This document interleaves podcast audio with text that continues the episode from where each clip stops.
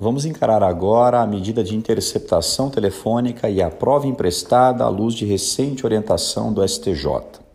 É muito comum que na medida de interceptação telefônica a gente descubra delitos diversos daquele delito que autorizou a medida de interceptação. Esse é o fenômeno da serendipidade, que consiste aqui na descoberta fortuita, sem qualquer estímulo, de um crime novo. Esse crime novo é chamado pelo Supremo de crime achado.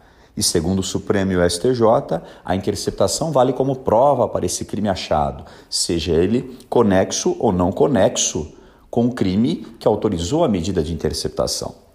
Acontece que muitas vezes o delegado que está lá captando as conversas, o delegado que preside a interceptação, não é o delegado com atribuição para apurar o delito descoberto. Deixa eu exemplificar aqui. Vamos imaginar que eu, delegado de polícia aqui de Brasília, esteja interceptando um sujeito e investigando o crime de tráfico praticado por esse sujeito. Aí aparece, em algumas conversas, um diálogo que elucida um crime de homicídio ocorrido em outro estado da federação.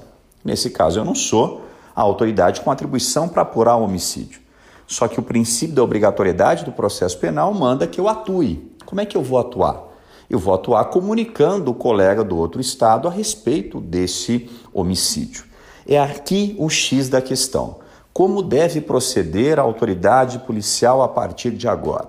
Primeiro ponto: se para começar a interceptação o delegado precisa de uma autorização judicial, para compartilhar um pedaço dela, para emprestar um pedaço dela para outra autoridade policial, o delegado também precisa de autorização do juiz.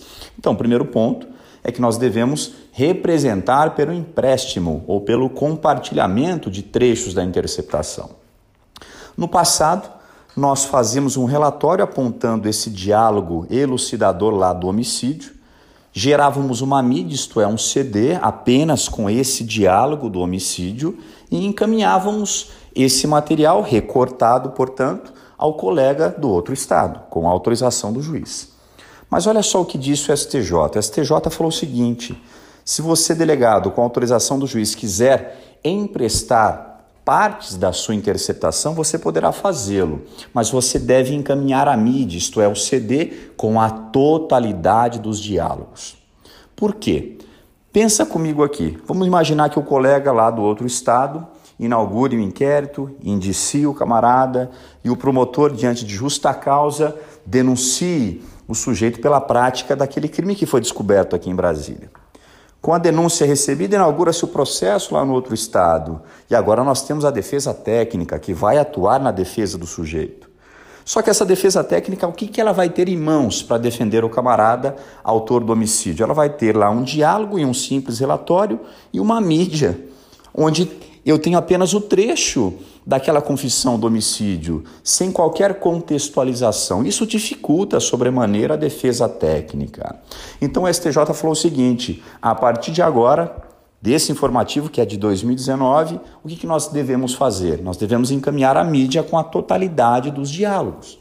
Aí o aluno pergunta para a gente em sala de aula, fala, poxa, professor, mas agora o delegado compartilhando tudo com a polícia do estado vizinho, o delegado abre toda a investigação e existe um risco enorme de vazamento. Concordo. É por isso que nós iremos compartilhar a partir de agora apenas ao final da nossa grande investigação. Isso se chama ação controlada. Eu termino meu trabalho, deflagro a minha operação, relato meu inquérito policial, posso até suscitar ao juiz que retire o sigilo da medida de interceptação. Aí sim, na sequência, Nessa ação controlada, eu encaminho a totalidade dos diálogos para o estado vizinho, para que a outra polícia atue. Nesse sentido, nessa orientação devem seguir as polícias judiciárias a partir de agora, porque essa é uma orientação do STJ. Até a nossa próxima dica.